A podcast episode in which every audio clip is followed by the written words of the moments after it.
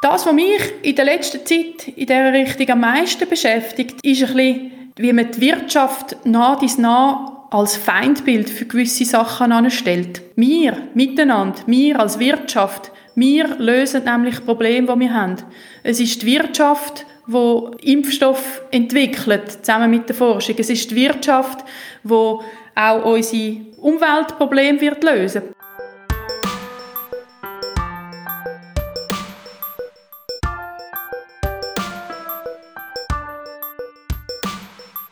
Guten Morgen, Chefin, guten Morgen, Chef. Das ist der neue Podcast von Swissmem, einem Verband der Maschinen-, Elektro- und Metallindustrie der Schweiz. Mein Name ist Dominik Zigmund. Heute Morgen rede ich mit der Dorothee Auwerter. Sie ist Verwaltungsratspräsidentin von ihrem Familienunternehmen, der Kuhn Rikon AG in Ricken im Döstal.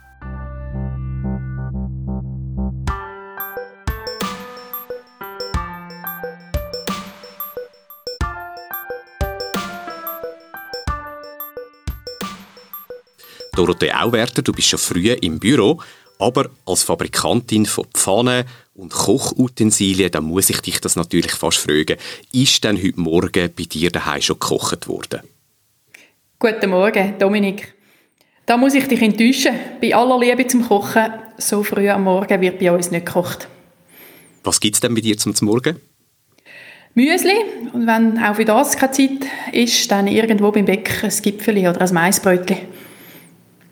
Kuhn Rikon, deine Firma, die stellt in der vierten Generation Pfannen und weiteres Kochgeschirr her. Die Firma ist bekannt für ihre hohe Qualität und Innovationskraft. Das bekannteste Produkt, das ist der Duromatic Dampfkochtopf. Ganz viele Leute haben den daheim. Der hat sich nämlich schon über 10 Millionen Mal verkauft. Dorothee, am frühen Morgen Hand aufs Herz. Wann denkst du zum ersten Mal an deine Firma? Ja, meistens schon ziemlich gleich mal wenn man im Kopf durchgeht, was an diesem Tag alles so ansteht. Und wann ist das konkret? Ist das, nimmst du das Handy in die Hand, bevor du aufgestanden bist? Nein, das Handy ist auch nicht in meinem Schlafzimmer. Aber meistens, wenn man morgen verwacht und noch ein bisschen im Bett liegt und überlegt, was jetzt alles kommt und was noch zu tun ist, dann werden auch die Gedanken an die Firma da sein.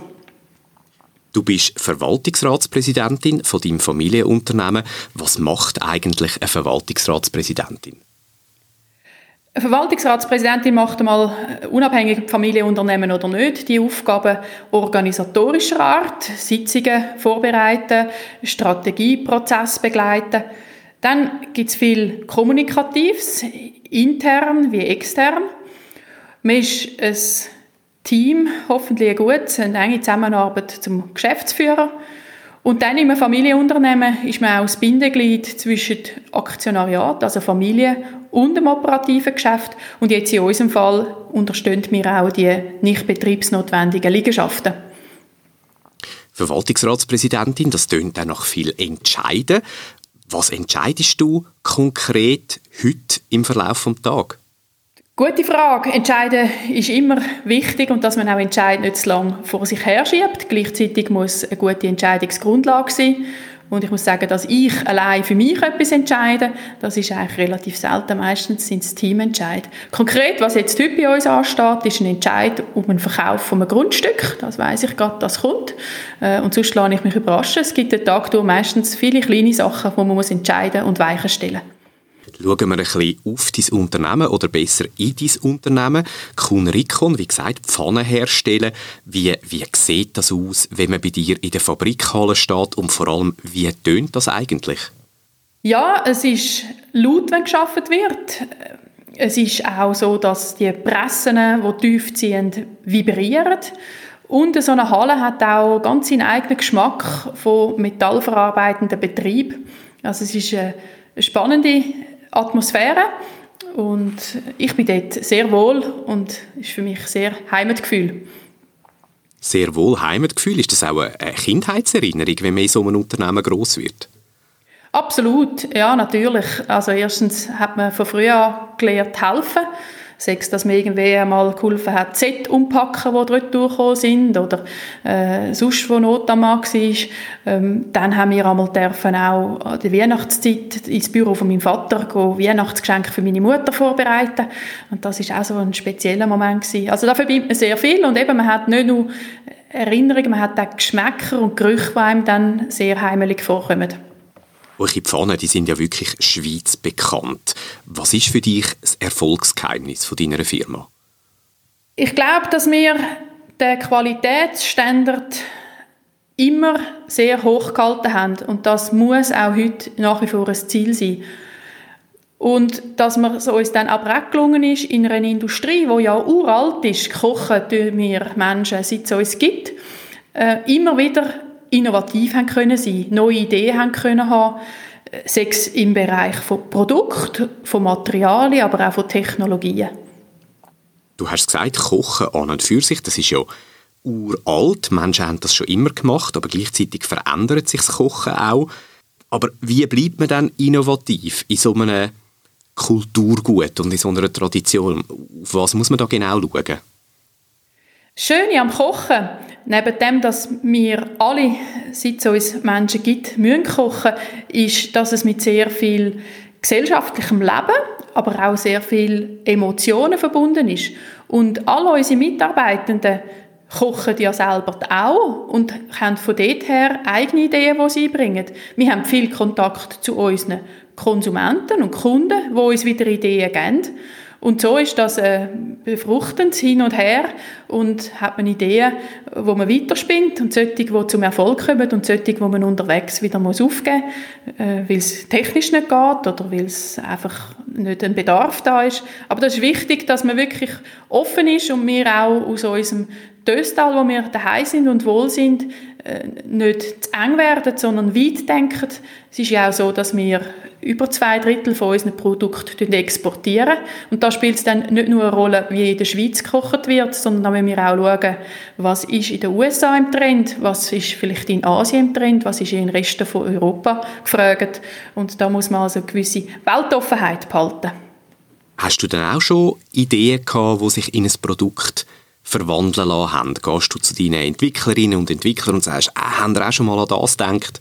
Und dann ist etwas dabei rausgekommen? Ich erlaube mir hier und da etwas einzuspeisen, wie jeder bei uns darf.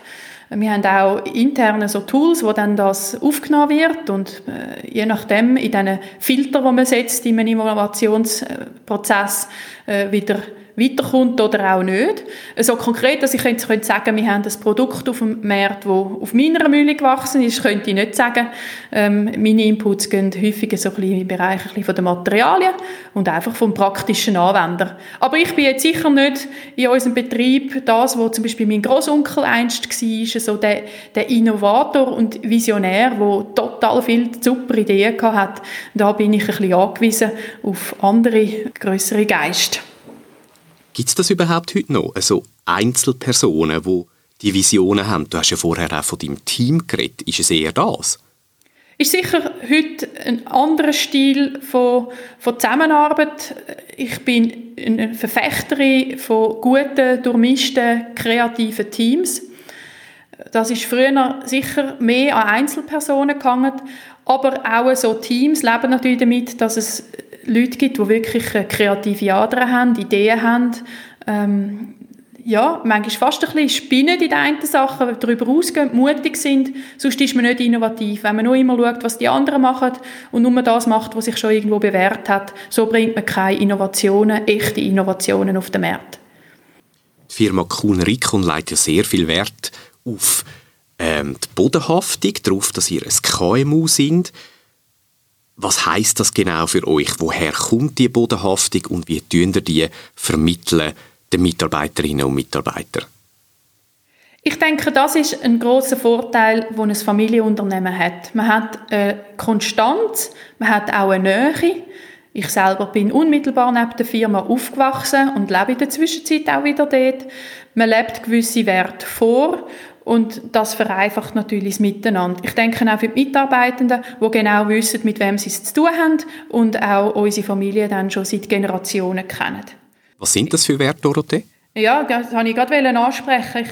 Ich, Ich denke, wir vermitteln oder probieren immer wieder zu vermitteln, dass die anständigen Zahlen sehr wichtig sind. Also, dass man wirtschaftet und am Schluss des Jahres auch etwas unter dem Strich bleibt, wo man wieder investieren kann. Aber wir finden auch andere Sachen im Leben wichtig. Ich denke an die Gesundheit von uns allen, von den Mitarbeitenden vor allem auch, aber auch in der Gesellschaft, wie wir uns ernähren und wie wir kochen. Und auch sonst hat man als Unternehmer eine gesellschaftliche Verantwortung. Und wie erleben ihr die konkret?